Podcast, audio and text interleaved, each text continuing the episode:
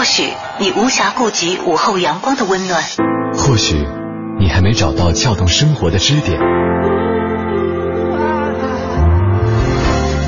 寻找空闲的快乐时间，就在一零六六文艺之声，就在一零六六文艺之声。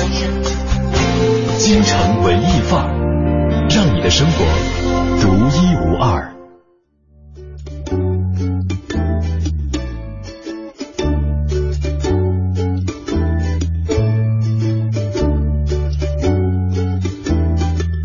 京城文艺范儿，让你的生活独一无二。十四点三十三分，我们相约在这样一个熊孩子们特别欢乐的一个节日，大家六一快乐！你好，我是盛轩。各位好，我是李志啊。你跟我，你看我跟李志的相约，每一次都是特别的这个有缘分哈。这第一次我跟李志在母亲节啊，在这个京城文艺范儿的节目当中跟大家一起来分享一下对母亲的一个祝福。今天呢，又是这样一个特别欢乐的日子哈。对，其实我。现在我我在转节目预告还没转出来，我这个恶习从小就是特别磨叽，做什么事儿都是思前想后半天。就是呃，说不好听，往坏了说呢，这个叫磨叽；说好听的，这个叫呃仔细和认真。因为刚才呢，我坐在李志的旁边，仔细的看他这个 敲下每一个用心呃送给大家的这个字眼哈，而且呢，把这个光标一个字一个字的往后倒，然后可以看一下自己哪个字是否有错误，这样一种精神，哎呀。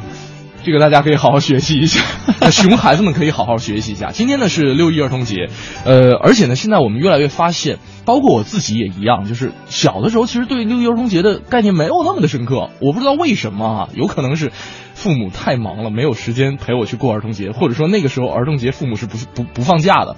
但是呢，长大之后脱离了父母的这个翅膀的庇护之后。发现啊，原来六一节是可以这样的快乐。虽然说现在过六一节会觉得有点惴惴不安，就是网上有个说法，网上说现在的小学生过情人节，中学生过光棍节，剩下的这些都是装嫩过儿童节去了。所以今天过儿童节的人挺多的，对，确实挺多的哈。呃。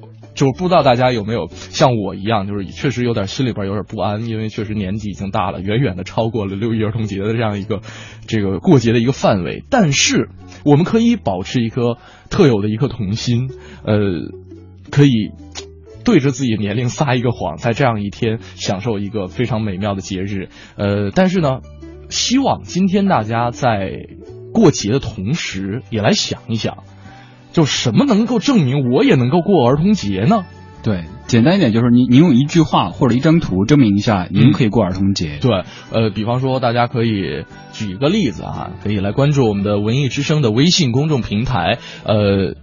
文艺之声四个字，然后呢，可以在订阅号里面搜索，在留言框下留言就可以了。那你可以发来一张图，比方说你今天穿了一件特别卡哇伊卖萌的一个衣服，我衣服就挺萌的 啊，确实哎。一会儿要不要发一张上面？那 一会儿我们抽时间呃转发一下李志今天的卖萌的一件衣服哈。呃，另外呢，或者可以想象一下，就是儿时对于六一节的一个记忆，或者说可能是。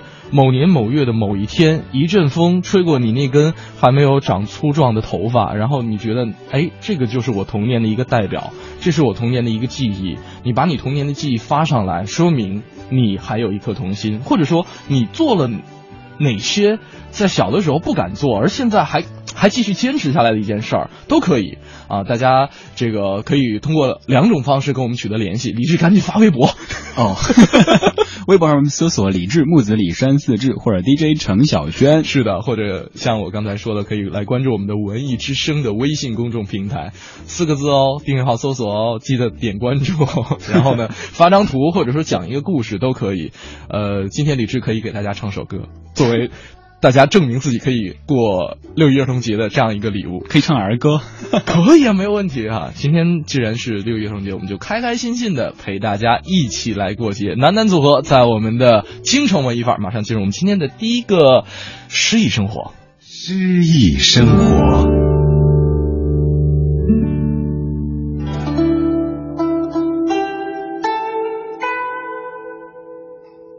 小池，宋。杨万里演播，宝木。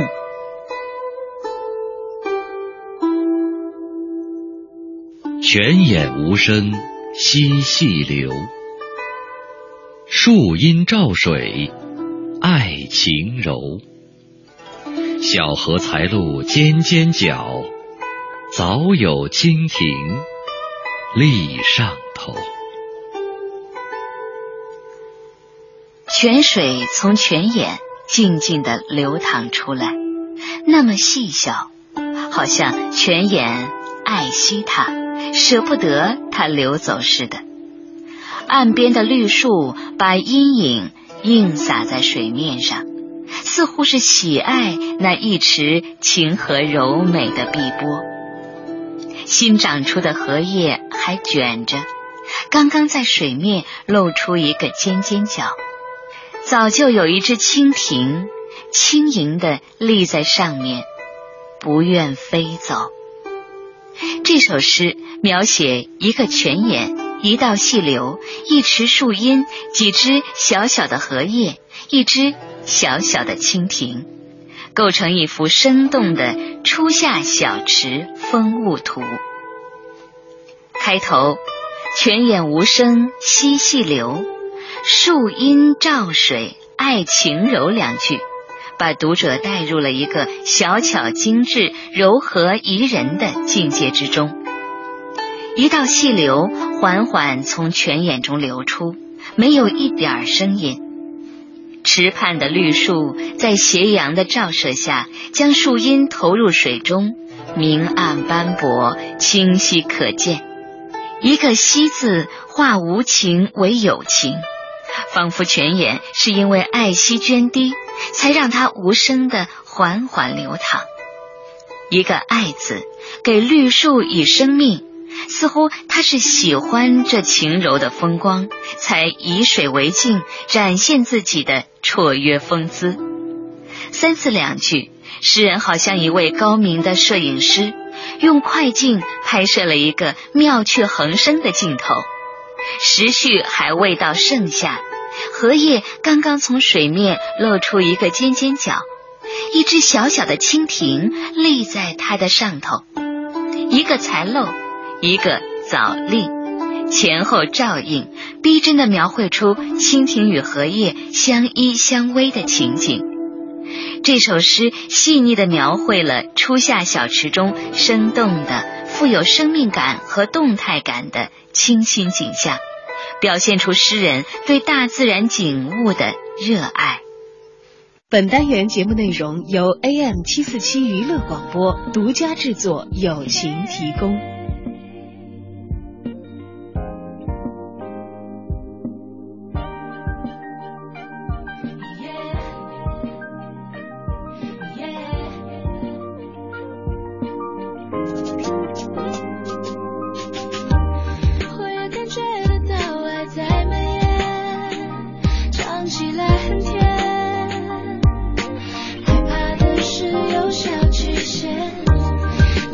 太多未来却遥远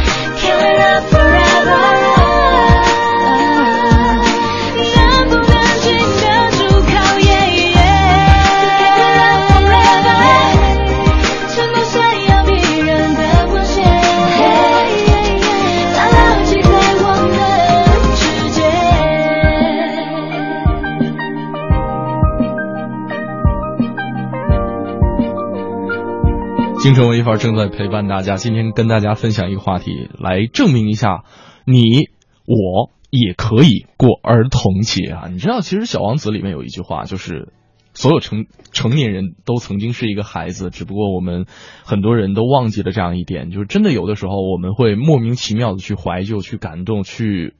去回忆一些我们曾经经历过的一些事情、一些人，或者是一些简单的小物件。好多时候就是之前网上流传过什么，比方说八零后的共同回忆、九零后的共同回忆。呃，可能很简单的一个小物件是什么？一个铁皮蛙啊，对对对对，是一个爬行的一个小人儿，就上弦的那种。嗯啊，好多时候就都会通过这一点点的小物件，可能就是一块钱、两块钱，就就。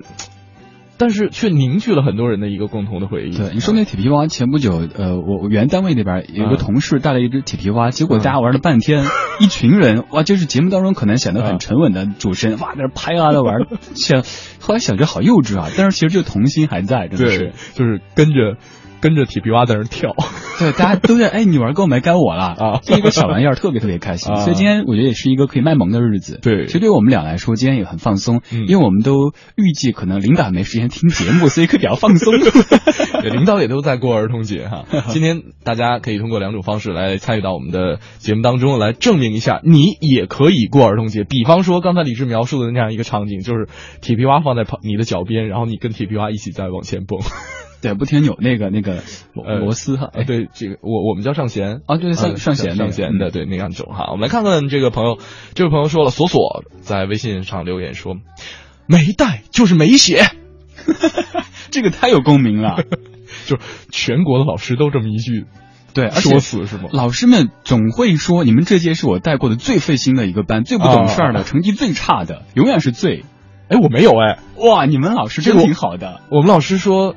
你们是我带过最好的一届学生，你们老师好 好会聊天啊，因为因为我我们那个就是班是我们老师刚毕业哦，还没带过多少，对，就从来没带过，所以说他他会告诉我们说啊，你们班是我我带过最好的一一届学生，但是我觉得这点也应该是让他历久弥新，能够记一辈子的一个班级，就是第一次可能是让大家。记忆尤尤为深刻，对，毕竟是职业生涯的一开始，这个印象很深刻。嗯，我们再来看看特特说了，说呃小的时候呢，家在农村，在暑假的很多个午后，可能会买几个冰棒啊，躲在呃闲屋的炕上，然后呢用被子枕头围成一个小空间，然后乱看各种翻箱倒柜找出来的书啊，我不知道你。李志小的时候有没有玩过那个枕头大战，或者说用被子搭一个城堡？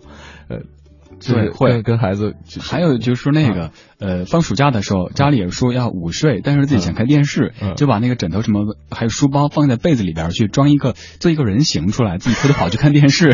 看完电视之后，电视是烫的，但是被发现，就是拿湿毛巾捂一下。现在想好危险呐！你看，你从小就知道这个。这个水能降温这样一个，那会儿是看什么白娘子啊、射雕啊之类的，这些可能对于八零后来说也都是一个共同的儿时回忆，共同的儿时回忆，对哈。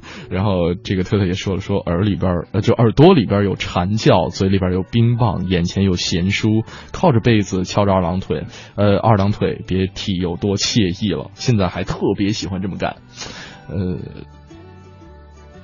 不知道。就我们家那边是就是蝉特别少，因为东东北嘛，嗯，这个夏天也没有那么热哈。我们那儿多，西南对。那你们会去去这个捉捉之类？会会会，就是也是拿一大长杆子，然后前面是一年头吗？对，小时候还捉蜻蜓啊什么的，但现在想，其实那样挺挺残忍的。但小时候就觉得捉蜻蜓啊，捉蝴蝶。你说捉蝴蝶，我想起咱咱们办公室里有两位不是成天号称要扑蝴蝶吗？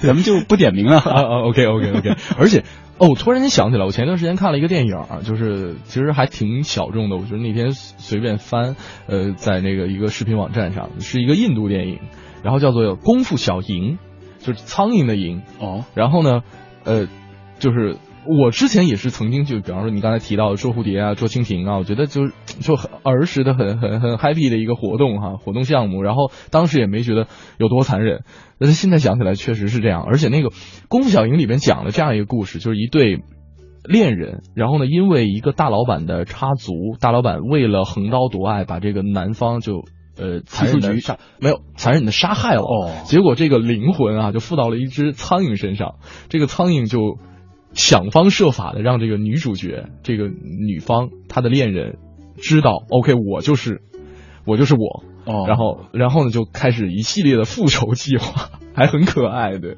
大家如果有时间的话可以去关注一下，我最近看了一一这样一部电影，然后我突然间发现原来苍蝇也可以这样可爱，就因为。呃，就是包括一些小昆虫，就是我们小的时候可能会有朋友虐蚂蚁，就是那个放大镜，嗯。照蚂蚁，这就是这这这类似，就是现在想起来，呃就是背后发凉的事。对我们小时候做的一事儿，一些事儿还挺残忍的。现在想起来是这样子，到时候年纪大了，可能反而心肠会变得很软。就像我前两天在在收拾新家的那个那个呃洗手间里的那那个脸面盆的时候，嗯。有只虫，我不小心可能倒水把它冲下去了，当时觉得特内疚，嗯。心想别人只是路过，然后我一冲水把它冲进下水道去了。对，就是，哎，这样这样其实也挺挺有童心的啊。这个就是因为可能孩子的眼里，任何一个物体也好，固体也好，或者说没有所谓的没有思想的昆虫、小动物，所谓的啊，嗯呃，在他们眼里可能就是一个好伙伴，是可以眼睛放光的、有灵魂的这样一件东西。比方说，我可能看见一一棵植物，看见一盆花儿，我会发现花儿在绽放的过程当中，它的花瓣上是闪着光芒的。这可能就是童心的一个表现，就是我我我们会觉得，就是长大了之后哈，会会觉得可能有些想法比较幼稚，比较小儿科，但是真正的能够保有一颗童心的人，是挺幸福的一件事儿对，啊。一些小小的细节可以让你感觉到很开心、很幸福。比如说，我看到我家里的花长出新芽的时候，嗯我跟他聊天，嗯真的，如果别人看到可能觉得我有病，但 我觉得很有成就感。嗯自己天天去浇花，给它弄花肥，嗯看它长了新芽，虽然说没开花，但是还是觉得很开心。嗯，就是这种气质，就完全可以透露出来。就是我直接就想到《重庆森林》里边，梁朝伟跟毛巾说话呃，毛巾和肥皂，对，嗯都会跟他聊天。对嗯你为什么哭啊？问那问那个毛巾。特别可爱啊！我们再来看看朋友们的留言。呃，Ma Marshall 啊，他说说小的时候呢，父亲订了好几本杂志，比方说《童话大王》《少年文艺》。儿童文学，每个月来杂志那一天，我就特别积极的去下班给父亲开门。这些杂志到现在我都还留着，而且发了一张图哈，这个呃一摞，呃第一本就是儿童文学，就是他的一个证明自己可以过儿童节的一个方式。嗯，嗯来李志唱首歌吧，人家说 为什么要我唱歌呀？对不，行，急事要唱放到最后，这大牌都是这样的，对对对对千呼万唤始出来啊！好好大家可以到微信、微博上去呼唤。嗯，对，大家继续来呼唤一下，来证明一下，我也可以过儿童节，你也可以过儿童节。或者就是很简单，你来卖个萌吧。看今天这个日子里，不管您多大年纪，做什么职业，平时您什么职位都无所谓，把它抛开，嗯，用您的方式卖个萌，看看这个卖的萌大家是不是买账。可以在微博上面搜索 DJ 程晓轩或者是李志，对，呃，也可以在微信上关注文艺之声，还可以通过蜻蜓 FM 收听节目，然后在聊天室里边说话也可以看到的。嗯，我们再来看看哈，呃，微博上面哦，Hope 后呃，他说怎么证明呢？嗯我家里养了只小乌龟，大概十年前从菜市场买回来的，嗯一直养到今天。小乌龟已经和我很熟悉了。今天上午的时候，在新家的客厅里，我把小乌龟放在地板上，放呃我在前面走，小乌龟在后面很快的跟着爬。嗯，以前带它下楼跟我散步，嗯哇，遛乌龟啊，遛乌龟，我之前见过遛羊驼的，呃，听说过遛白菜的，听说过遛土豆了。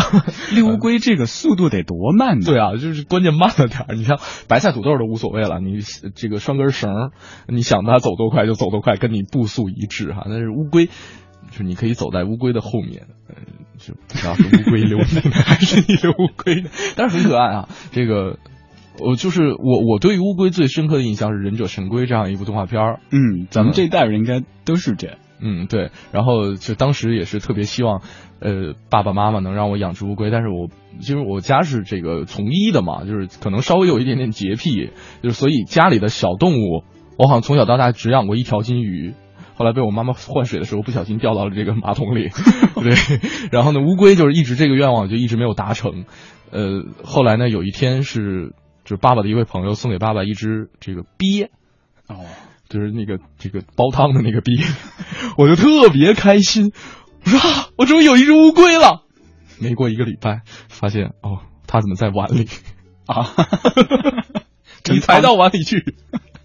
哎，说这个我想起那个，以前我舅家有只猫，那个猫特别可爱。嗯，呃，他们家里的鱼缸里那鱼游来游去的，那猫成天就在水面上啪啪啪用爪在那抓，它想把那鱼捞出来。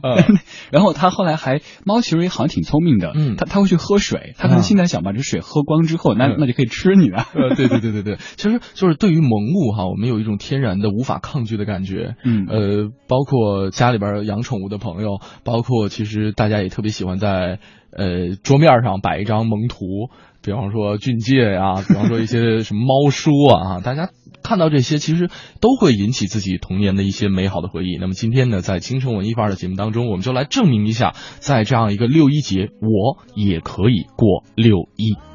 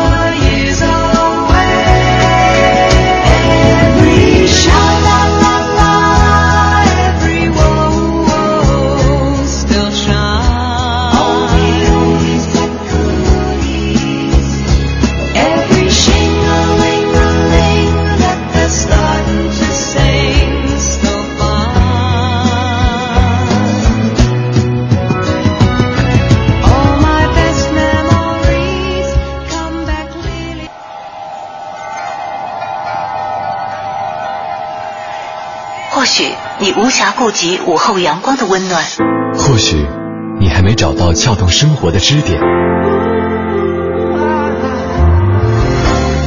寻找空闲的快乐时间，就在一零六六文艺之声，就在一零六六文艺之声。京城文艺范儿，让你的生活独一无二。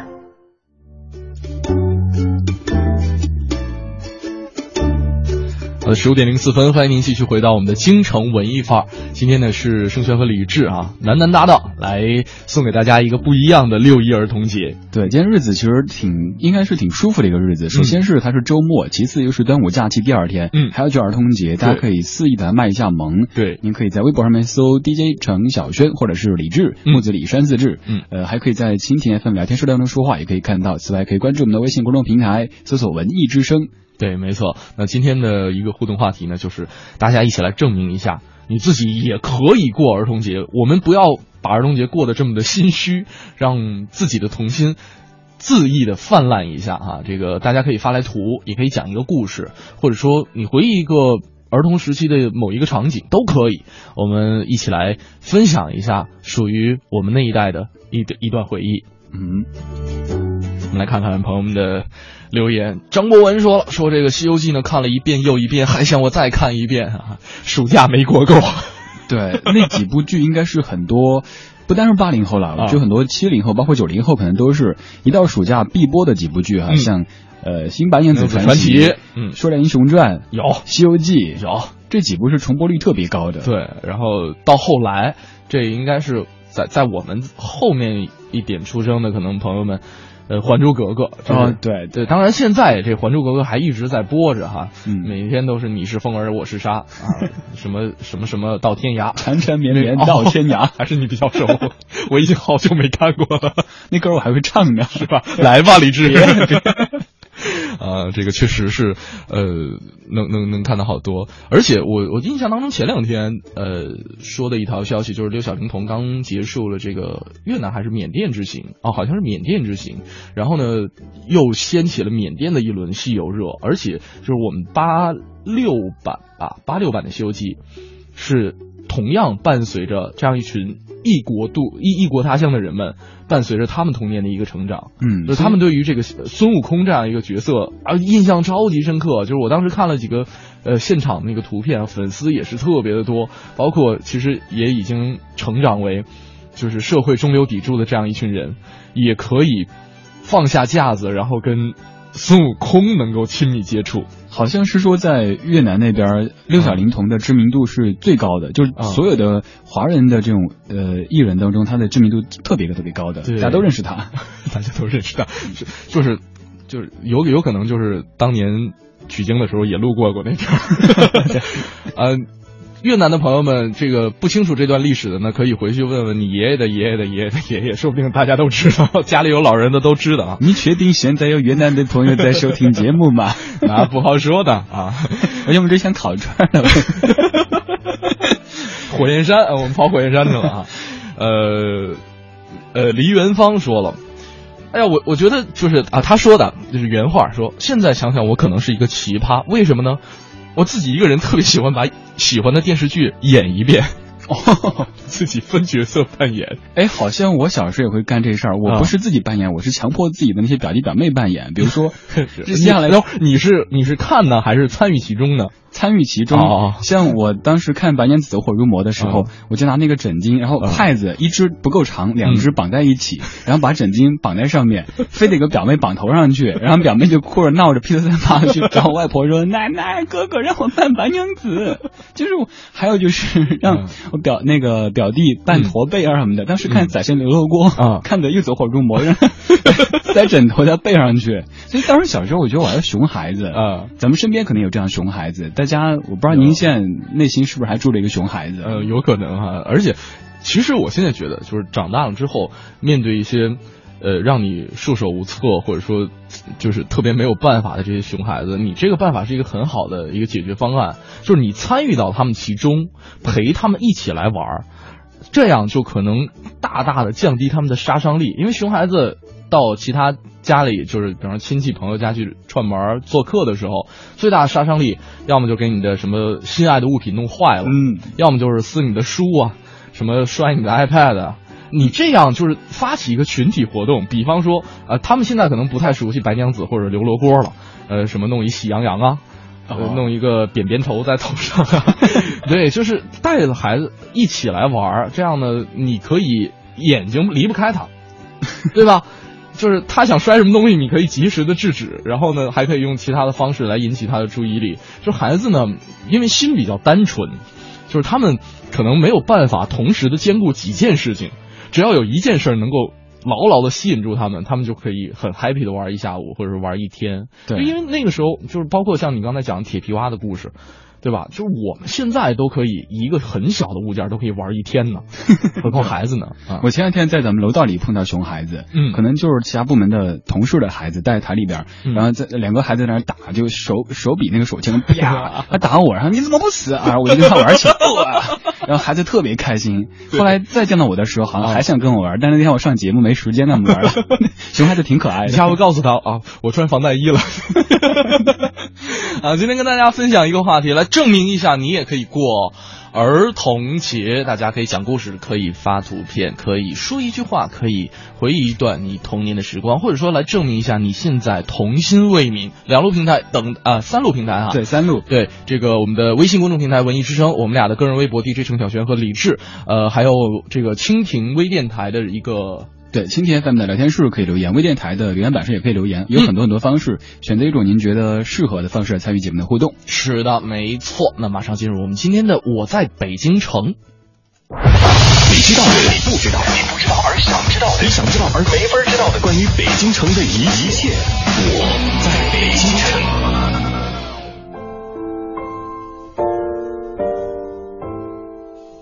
京城文艺范儿，让您的生活独一无二。大家好，我是相声演员杨多杰。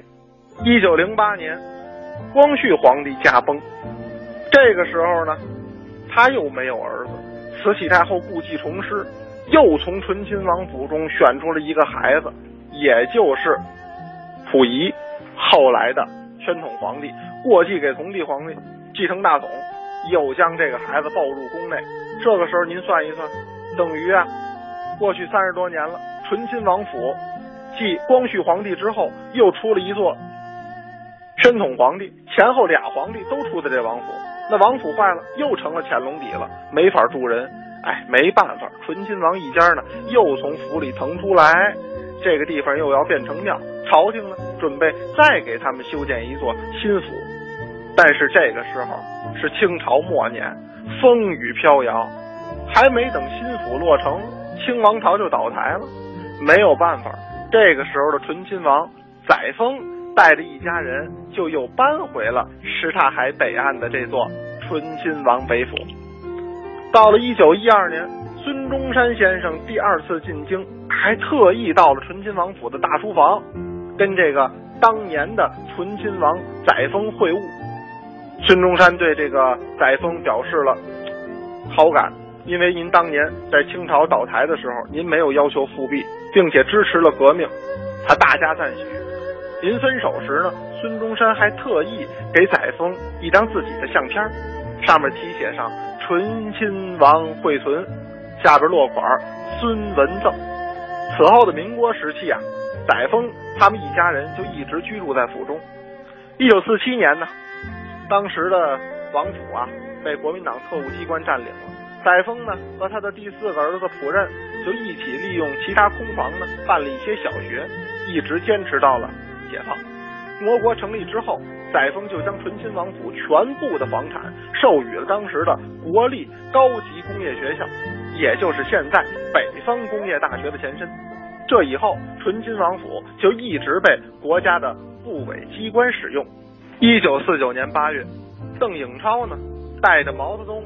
周恩来的亲笔信奔赴上海去迎接一位神秘的客人，这个人是谁呀？就是孙中山先生的遗孀，共和国后来的名誉主席宋庆龄。她是民国时期的国母啊，这个时候刚刚要解放，所以我党决定呢邀请宋庆龄国母北上共商国事。宋庆龄到北京之后。到底他住在了什么地方？哎，又跟这些住所有着怎样的联系和故事？咱们明天呀，给您细说。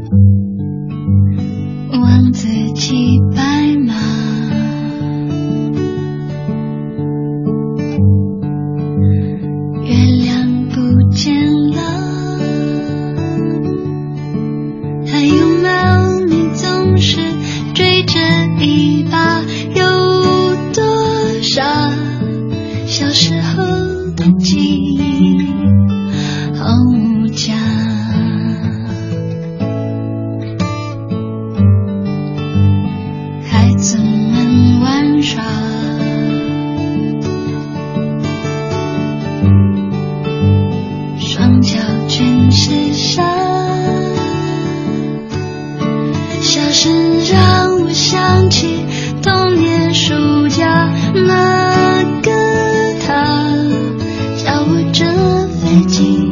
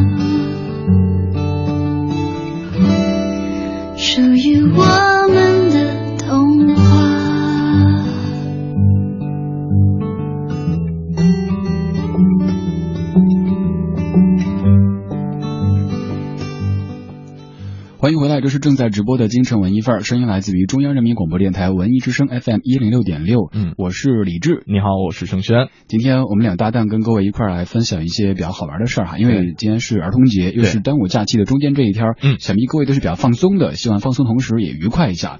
呃，刚刚这首歌曲《纸飞机》，倒想起了小时候玩纸飞机，大家都会哈气这事儿。对，前不久网上不是在讨论说为什么哈气吗对？我到现在没搞清楚，盛轩解释一下这个科学原理。呃，它一个是配重。另外呢，就是它它有几个原因哈，就是我们曾经总结过，呃，第一个是配重，就是可能会让这个飞机飞行的过程当中会更加平稳一些。第二个呢是别人哈了，我也要哈。第三个呢是，哈飞机你要加油哦。对，它有好多个原因，但是呃。其实，其实来讲，从空气动力学这个角度来讲，能管用吗？我觉得还是鼓励的作用，鼓励的性质会更多一些。我小时候干过特恶心的事儿，就是我看别人的哈气，我想哈气不是以为是重一点嘛，嗯，然后弄口水。小时候嘛，当时就觉得，那你们我这样更重，飞得更远。后来觉得好像没怎么管用啊。就是呃，一般的，因为我曾经在这个我我们老家的这个航模队待过一段时间，就是当时我们会自己做这个，就是纯木质的这个飞机。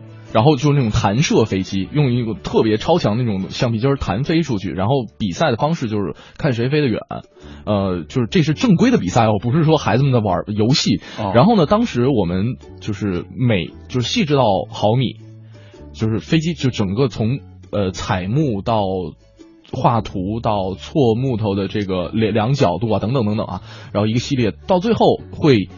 呃，精细到克，然后去在飞机头部去这个这个这个给它捏上一些这个，比方说橡皮泥啊，或者说一些东西来进行配平。你们上学的时候都干这些，老师不管吗？不好好学习？就是周末嘛，就是一般都有兴趣班啊。我非常感谢我的父母，就是当时当其他的孩子们都弹琴、学画画、这个学书法的时候，我去玩了纸飞，呃，不是我去玩了飞机。我觉得那个时候就是有一句话成天挂在耳边的，就是动不动就是这个高考加分吗？你干这干嘛？什么都是高考加不加分？对，哎呀，所以现在想想，嗯、我们当年童年时光当中的有些乐趣，可能都是因为这种、嗯、那种压力被抹杀了。但是现在啊，自己可以放松了，要想过儿童节了。对，所以今天咱们在广播里过儿童节，各位来卖卖萌吧。对，呃，今天跟大家分享一个话题，就是呃。证明一下，我也可以过儿童节啊！有好几个朋友是发来了他们小的时候的一些玩乐的项目，比方说，呃，Mr. Tape 他说了说，顶着烈日去钓鱼啊，一条都钓不到也不沮丧啊。然后跟其他的小孩一起去玩这个彩笛卷儿。哦，我记得这个，这不是吃的东西吗？我怎么记得是吃的呢？还有一种玩的，就就就和竹蜻蜓那种一一种类型的那个什么什么，但是我没怎么玩过，但我知道那东西。哦哦，然后呢，说抓螃蟹、养鱼、逗兔子玩，跟小伙伴比赛，看谁能先跑到学校。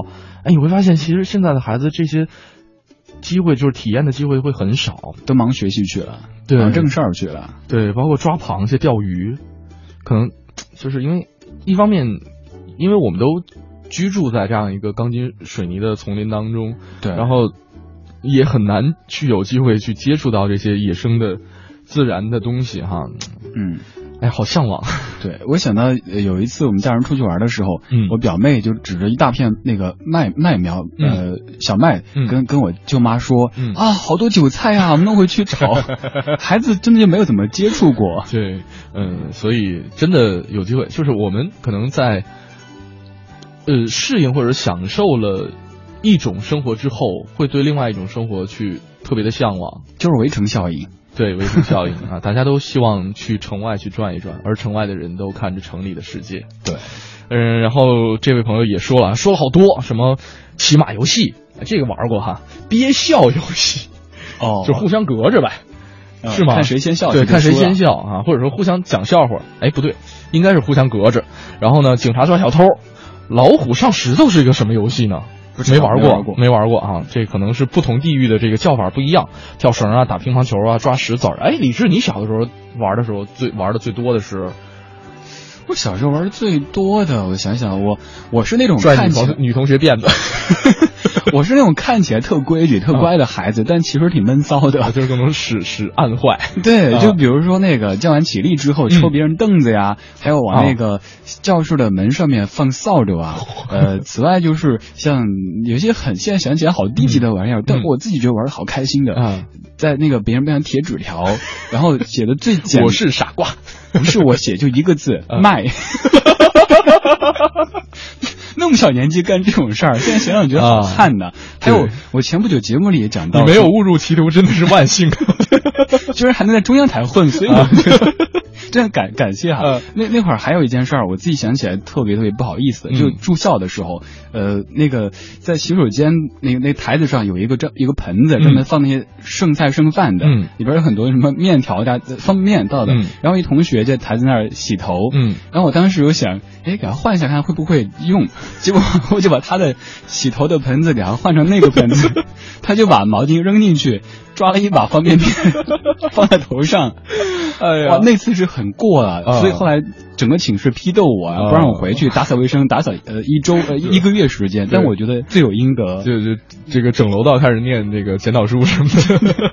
我是以为他能够感觉到的，那个热水和方便面完全不同的，但我谁那么傻？不怪我，怪我。一看检讨的不够深刻呀。所以小时候咱们可能都曾经是个熊孩子。对，呃，当然了哈，这个朱莉也说了，像什么爬树啊、爬墙头啊、玩具手枪、塑胶子弹啊、街心花园、各种追打跑闹，还有什么破屋的自制舞会啊，这是他来证明自己，呃，还有童心，可以过儿童节的一种方式。那今天在节目当中跟大家一起来证明一下，我也能够过儿童节。马上是我们今天的影艺告示牌。影艺告示牌。京城文艺范儿，让你的生活独一无二。听众朋友们，大家好，我是永乐票务的王婉儿。今天我要为大家推荐的是龙马社的一部话剧《莲花》。这部剧讲述了女主角莲花与她的丈夫天河的故事。莲花深爱着比自己小的丈夫天河，她一心想让天河跟自己过上稍微宽裕些的生活。在两人最艰辛的时候，莲花拿出一只过去在王府当下人时偶然得来的瓷器。在卖这件不知该值多少钱的瓷器的过程中，莲花的欲念也日渐扩大，同时推着天河把欲望的气泡也吹了起来。好日子就在眼前了，莲花却发现了自己对一切都失去了控制，而天河也陷入了梦一般的物欲而不能自拔。莲花在经过努力无法挽回的情境下，毁掉了一切。龙马社是由著名编剧刘恒、邹静之、万芳。以及万科影视在二零零八年成立的专业戏曲团体，作为一个以剧本创作作为主要优势和特点的戏剧团体，龙马社致力于创作题材丰富、思想深刻、形式新颖的品牌戏剧作品。近些年来，龙马社已经先后创作排演了《操场》《我爱桃花》《有一种毒药》等多部广受好评的作品。话剧《莲花》是剧作家邹静之先生全新创作的一部构思精巧的话剧。期间七艺极高，于二零零八年春节期间在北京人艺首演，这也是北京人艺二零零八年特邀创作的第一部原创大戏。古玩这个题材已经不是第一次出现在邹静之的作品当中，像他的电视剧作品《琉璃厂传奇》《五月槐花香》中都有涉及古玩行。如何从这样一种物质化的道具引申出情感、精神层面的内容，这是邹静之所擅长的。在谈到这部剧的创作过程时，邹静之说：“越到老了，越觉得现实主义的东西伟大。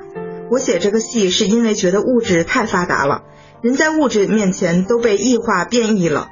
贵亦有，富换妻的事情很寻常，而古董这东西又很有意思。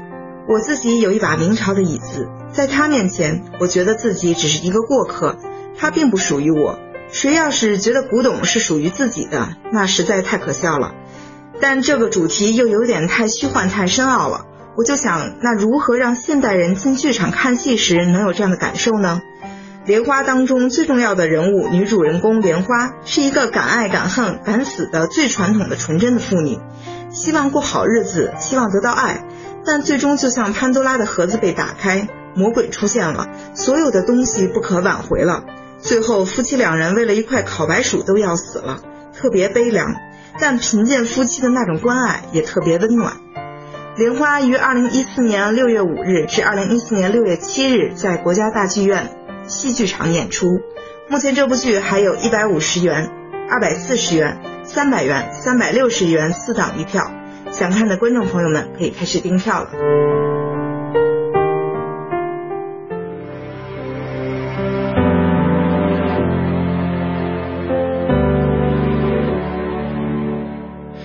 听朋友聊起你的近况，我跌进了温暖的时空。年少追的梦都已成风，一点一点收在我心中。再没说过要跟谁走到世界尽头。再没做过谁门前的等候，几次爱过，越伤过越不回头。我已不是最初那个我，心里有一个属于你的地方，在我们最无畏的岁月闪着光。那一天狂乱的雨淋湿你的倔强，吻着你。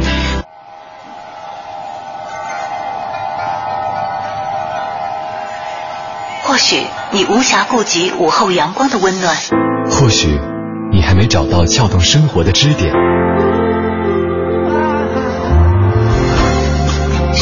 闲的快乐时间，就在一零六六文艺之声，就在一零六六文艺之声。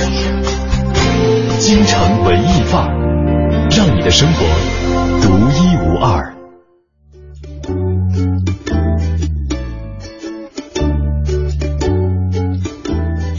爸爸爸爸，爸爸播，爸爸变，好怀旧的声音啊！对，刚才我们听到的是这个。今天的文艺日记本跟大家分享了这样一个我们共同的一段回忆。这里是正在为你直播的京城文艺范儿。你好，我是盛轩，我是李志。嗯，今天跟大家分享一个话题，我们一起来证明一下，我和你都可以一起来过儿童节。大家可以用一段故事、一句话或者是一张图片来证明一下自己的童心未泯。呃，刚才在中间我们。分享这个巴巴爸爸的故事的时候，哈，我们看到微信平台上有位朋友发来了一张图，其实看起来还是，呃，一张很可爱的这个小狗，呃，但是呢，后面的跟的文字说，这条狗是伴随我成长了十二年的狗狗，但是它现在已经不在了，它就是我的童年。哦，这个看狗狗就很可爱，但看文字就有点伤感。对，说到狗狗的时候，我有挺多可以说的，嗯，就是。呃，我身边朋友都说我是狗狗猫猫之友，嗯，因为不好意思，我口水呛了，嗯，就是，呃，像我之前单位同事们谁家的狗狗谁出差的时候都是放我那儿，然后最有趣的是有一个同事的狗狗放久了之后，他还接他狗狗愿意回家了，对，狗狗就坐那儿，意思你忙吧，我我就在这儿挺好的，又跟他每天都是下班之后回去小小遛一会儿，跟我的话我是带他出去疯跑，带他去公园那样那样子，此外就是。在我原来八宝山混八宝山的时候，那个时候台里特别多流浪狗狗，嗯，最多的时候记得有了九只，因为当时我我是固定点喂它们，然后楼上放了一大袋的几十斤的狗粮，对，所以有听友去我们台里的时候说，想象中觉得你们做音乐节目的 DJ 可能都是 CD 啊或者书啊，没想到你座位那全是狗粮，对，还有什么狗咬胶啊什么那那些牛肉棒之类的东西。那他们是有固定的这个居所吗？他们就在那个台附近那儿待着，大家都会喂他们。然后最感人的是，我那会儿上节目是到每天晚上十点下节目出去，他们就几只狗狗送我到地铁站。就是，呃，你在前面走，他们跟跟在你的周围四周，然后看着你打卡进地铁站。对，特别特别真的，对，特懂事儿。有时候可能有人会说这些狗狗啊或者小猫之类的是由于吃的才你亲近，但真的不是那样子。嗯，他们。其实像这种狗狗，在一个单位里待的话，很多人喂它，它不缺吃的，但缺人有人去关心它，所以我觉得他们是懂得的。然后再后来，我离开八宝山地区的时候，就先给他们找了归宿，送到顺义那边的一个领养的基地。他们是分批去的，因为当时我之所以做这决定，是因为有只狗狗被撞伤了，而且伤挺严重，你就这么下去不是办法。虽然说他们很自由，然后台里大家也喜欢他们。然后他们呃分批次去的，去团聚的时候，嗯，那边的朋友告诉我说，他们抱成一团，就这是几只狗狗抱成一团。对，那个基地有几百只狗狗，但是他们几只就很快认了出来彼此，抱抱成一团。嗯，还更有趣的在后面，呃，有两只狗狗体型比较大，有两只是小一些的。嗯，那两只被欺负的时候，他们就一起上啊，就是哥们儿没事有我在，已经成为帮派了。对，就特别特别，哎，你会你会发现，其实就是我们在另外一个世界当中，也可以看到我们这个世界的一些一些事情、一些道理，或者说一些现象。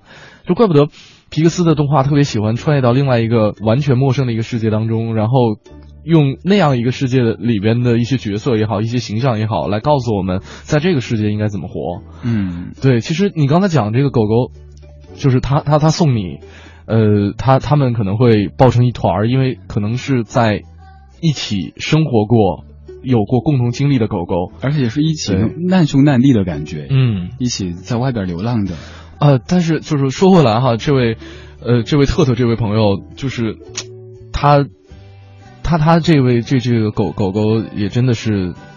很很难得一个经历，现现在大家都知道，可能很多呃八零后的家长希望有一只狗狗能陪着自己的宝宝一起来成长哈，但是我们那时候好像就只有是看门狗啊，或者说是这样，就是可能还得是必须要从就生活在生活在农村的这些朋友有类似的一些经历，就是身边有一个动物可以让你更加认识这样一个地球，嗯，不一样哈，这样一个这样一个童年真的是。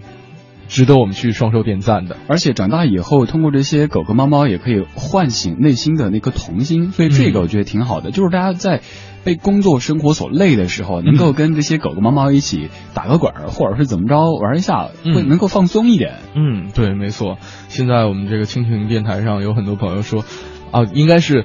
对这个你刚才讲的狗狗有点熟悉了哈，好还知道它们的名字叫做小黄和小黑，是不是有点熟悉？是太熟悉了，因为以前我节目中成天说它们，所以后来听友们都会问说，哎，最近狗狗怎么样了？然后汇报一下最近怎么样，它们有什么趣事儿？那是他们几只狗狗特别可以说有点混乱。哎，我们哪天组织听众去看狗狗吧，看小黄和小黑吧。那狗狗太多了，几百只狗狗。那他们是以后会一直住在那儿是吗？呃，不是，那只是暂时的。有领养的话，对，咱们找这个。但是我们现在面临一个问题，就是几只狗狗已经，它们就是一个整体，嗯，把它们分别，如果开了也很残忍。对对，所以我觉得就是在工作当中，这些狗狗们，它们也真的给我这种童心的延续很大的一个动力。嗯，没错啊。今天跟大家分享一个话题是证明一下你也可以过儿童节。感谢特特这位朋友发来了这样一份，呃。承载着你童年回忆的一张图片，我们也受益匪浅。对，勾出了我这么多的这些回忆。平时节目中可能都没机会讲这个，今天刚好趁机可以说一说我亲爱的狗狗们。啊，对，其实真的是对于动物的喜爱，是孩子可能从娘胎里带出来的这样一种天然的感觉。所以作为家长的话，也别抹杀了孩子对于自然、对于动物的这些喜爱啊！真的，我我可能。就是因为因为小的时候我家庭的这样一个情况没有办法跟动物进行过多的亲密的接触，但是我的这颗心还会落落在他们的身上。比方说，我也曾经到这个动物的领养基地去看他们，呃，比方说现在咱们中央台也有猫这个有猫，对，嗯我们叫猫局，有好好有一一堆儿一撮儿这个很可爱的小猫。其实中午吃完饭的话，真的也可能会给他们带一点点这个粮食，去去嗯看一看它们。嗯，它们就生活在我们的旁边。对，其实很多单位里都有一些流浪的狗狗、猫猫之类的，嗯大家都可以这么照顾一下，也是让自己感觉能够那颗童心可以一直保留着的一个方式。没错，好啊，京城文艺范儿正在为你直播，马上是今天的航天飞船。航天飞船。大家好，这里是航天飞船，我是史航。八卦飞呀飞，我把善意传。今天要传递的善意呢，不是来自一则文艺新闻，而是来自一则社会新闻。五月二十七日，安徽金吉中学学生小凡，这应该是化名，留字条称不想读书后失踪。当晚，班主任朱长海在同学家找到他，安抚时，小凡突然冲向窗台，准备跳楼轻生。朱长海老师当即冲过去拉，重心前倾，两人一起翻出窗外。最终，学生受伤骨折，朱老师重伤不治。朱长海老师，希望你瞑目安息，希望那个孩子呢好好长大，做个好人。就像我喜欢的电影《拯救大兵瑞恩》结尾里。那位士兵雷恩在汤姆·汉克斯扮演的米勒上尉的墓前说的那样：“我每天都在回想你在桥边对我说过的话，我也一生都在努力做一个正直的好人。我没辜负你们，我希望我已经学会了像你们对我那样对待别人。”接着说到，我深爱的电影王家卫的《一代宗师》可能重新再上映，在二零一四年的第三季度。这回是三 D 版，也就是说几个月之后我们一定能看到，年内一定能看到。一代宗师呢，王家卫筹拍了八年，初剪版有四个多小时，后来为了适应市场需求，剪成了一百三十分钟版本的。这回呢，呃，三 D 版的一代宗师就不是国内上映的一百三十分钟的中国版，而是北美版。到底多少分钟不知道，但很重要的是下面我们要提到的北美版增加的戏有。徐锦江向宫老爷子介绍叶问。我们在别的版本中见过徐锦江在合影中出现，但没有戏。戏现在看到了。张震与叶问呃见面并比试身手，也就是一线天与叶问见面并比试身手。还有小沈阳呃演的三江水在香港宫二小姐的宫若梅医院里头，呃也就是那个医馆偶遇叶问。这个戏是我没看到的。儿时宫二和父亲学武。这一段我们看到个别镜头，现在可能更完整。片尾有正片没有的叶问的打斗戏的剪辑，这是好消息。尤其我很想看的是小沈阳偶遇叶问的戏，但是被删除的戏份有叶问和妻子呃张永成听曲，赵本山炖蛇羹，宫二和东北众师傅争论，这块非常可惜，因为两位台湾的好演员就此被剪掉了。张震除雨中打斗外所有的戏。张震与小沈阳的戏，这太可惜了。张震会更觉得委屈了。他练了那么好几年，呃，可不是为了就只有打斗这一场戏。删掉的还有赵本山的面子里子论，还有叶问与宫二的久别重逢的对白，这些删掉其实是非常非常可惜的。但是呢，不管怎么样，有得就有失。呃，我们能跟《一代宗师》这样的电影，在今年又一次久别重逢。总是好事。接着还是谈一点人在纽约官微，纽约青年布兰登，他在街头拦住别人，问他的心事，拍他的照片。这个小伙子说的是：“我从不自拍，不是我反对自拍，只是我的胳膊太短了。”还有这个小男孩回答，人家问他：“你妹妹最好的品质是什么？”品质是什么意思？呃，她个性里最好的部分是什么？她还没有自己的个性。还有这个姑娘的回答。我刚满三十岁，我想我戒烟如此之难的一个原因，就是因为抽烟连接着我少女时代的回忆。还有这位骄傲的父亲说的，有一回我带着他，就指自己旁边的儿子和他的一个朋友去公园，他朋友腿有点小毛病，我当时没注意到，所以我走得很快，他跑上来追着我，拍拍我的肩膀，小声对我说：“爸，您能走慢点吗？”天哪，我永远忘不掉这件事。还有这个老头说的。几年前我做过一次开胸手术，所以你可以说我的心上也有纹身。还有这个黑人小伙子说的，我努力的目标就是不做人渣，也能在房地产行业成功。那就祝福他吧。今天就到这里，我是史航。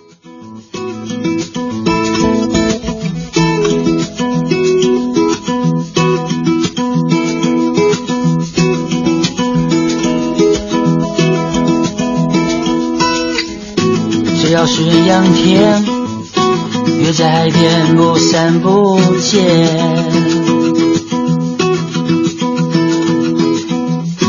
一定有人赏月，喝太多起不来之类。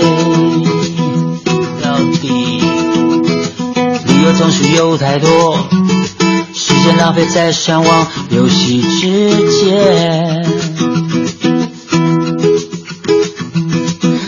假日星期天，何不骑着单车去看看河岸，夕阳很美，不要再睡。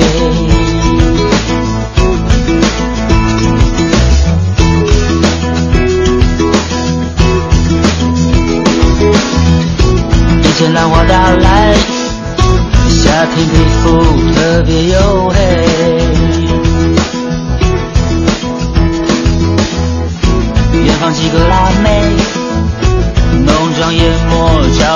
朝阳戏水。漂浮在平静海面，脑子空空没所谓，一只海龟。有点不想回台北，幻想退休养老药，在花莲买一块农地。养鸡种田。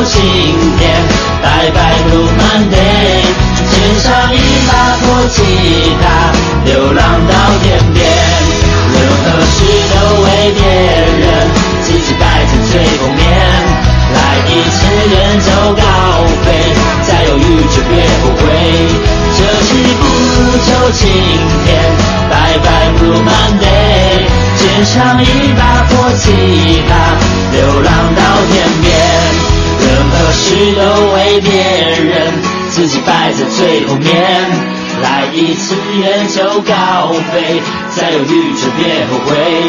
这期不如就今天，拜拜 Blue Monday。肩上一把破吉他，流浪到天边，流浪到天边，流浪到天边。再见呀，再见。张震岳的破吉他，这里是正在陪你一个半小时的京城文艺范儿。你好，我是盛轩，我是李志。嗯，今天跟大家分享一个话题，来证明一下你也可以过儿童节。刚才其实，在听这首歌的时候，突然间想到了，在零八年的时候，台湾有一个这个呃广告片，是台湾大众银行的一个广告片，就是讲述了五个老人家然后环岛骑骑行的一个故事。然后里边其中有一个是风湿，有一位罹患癌症，然后另外三位都有心脏病，但是呢，几位老人可能就是为了自己那颗童心，然后顶着病痛环岛十三天，最后用了五分钟还是几分钟的很短的一个纪录片啊，这个广告片，然后环岛成功，就是最后几个老人拥抱在一起的时候，潸然泪下。哎，我看的真的是又又觉得很温暖，又觉得心里边有一点点酸酸的感觉。嗯，对，就是当年没有能够去做的事儿，嗯老了之后做了那种既完成了，但是同时又会有还是有那么一点点的小遗憾。嗯当时那个时期没有做成的。但是无所谓，只要他做了就 OK 了。是所以说我们去过儿童节，可能未必过的是呃送给呃就呃我们的六一儿童节，可能未必是送给我们的年纪，可能是送给我们内心里边没有磨灭的这颗童心。对对，内心住的那个孩子，内心中的那个孩子，就像就真的是我刚才说过了，就小王子那段话，就是所有成年人都曾经是个孩子，只不过大多数的人可能都已经忘记了这样一点。对，哎，你说这儿我可以歪歪个楼吗？啊就是呃网上看的那个剧，我不知道各位听节目的朋友有没有看过，就是那个《大侠卢小鱼》当中，那熊孩子特别捣乱，各种的整，嗯。然后整完之后，你正要发火的时候，他妈妈就会蹦出来说：“他还只是个孩子，任何的事儿他闯再大的祸都是他还只是个孩子。”这熊孩子，对，熊孩子有足够的理由可以去去去包庇他。对对对对对，其实这句话也可以送给呃住在你心里边那颗孩子，那个孩子哈。工作里犯错之后，领导批评你，你就咬着手指说：“我还只是个孩子。”领导也就没办法啦。当然，该扣钱还扣钱，该写检讨还是写检讨，该会上批评还是得批评啊。但是你可以用这个来安慰一下自己。其实童心哈，我觉得是一个自己给自己建的一个城堡，或者说是一个避难所。对，当自己觉得在在在在身边的环境当中。遭受到了，比方说刚才我们描述那样一个场景，该批评得批评，该扣款得扣款的时候，你可以在结束了这一切磨难之后，你躲进你自己修建的那个避难所，或者说 咬着手我只是个孩子，对，妈妈。啊，今天嗯啊，今天跟大家分享了很多这个呃关于童心的一些事情，呃，我们每一个人都有。只不过有些人会隐藏起来，有人有些人可能是在其他人看不到的时候去表露出来，只要有就可以了。我觉得为了童心，为了六一童节二六一儿童节，干杯干杯，Cheers！最后是不是应该送上一首祝酒歌？哦，对，李志，你还没有唱歌呢，时间不够了，时间不够了，两句两句两句，儿歌，好不好？儿歌，对我答应大家了，什么儿歌呢？呃，快快快快快！让我们荡起双桨，小船儿推开波浪。好，两句好了啊，好了，感谢各位的衷心陪伴，节日快乐，节日快乐，拜拜。呃，如果大家想了解更多内容的话，可以来关注央广网三 w 点 c r 点 cn 进行网络回听。在整点过后是置业大观园，我是盛轩，我是李志，拜拜。老师们都已想不起猜不出问题的你。我也是偶然翻相片，才想起同桌的你。谁去了多愁善感的你？谁看了你的日记？谁把你的长发盘起？谁给你做的嫁衣？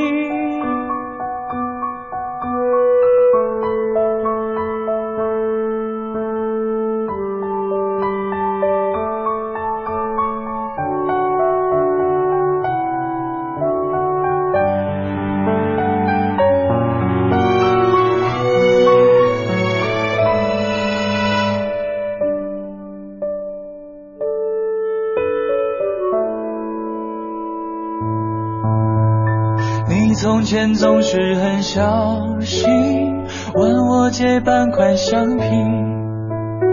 你也曾无意中说起，喜欢跟我在一起。那时候天总是很蓝，日子总过得太慢。你总说毕业遥遥无期，转眼就各奔东西。谁遇到多愁善感的你？谁安慰爱哭的你？谁看了我给你写的信？谁把它丢在风里？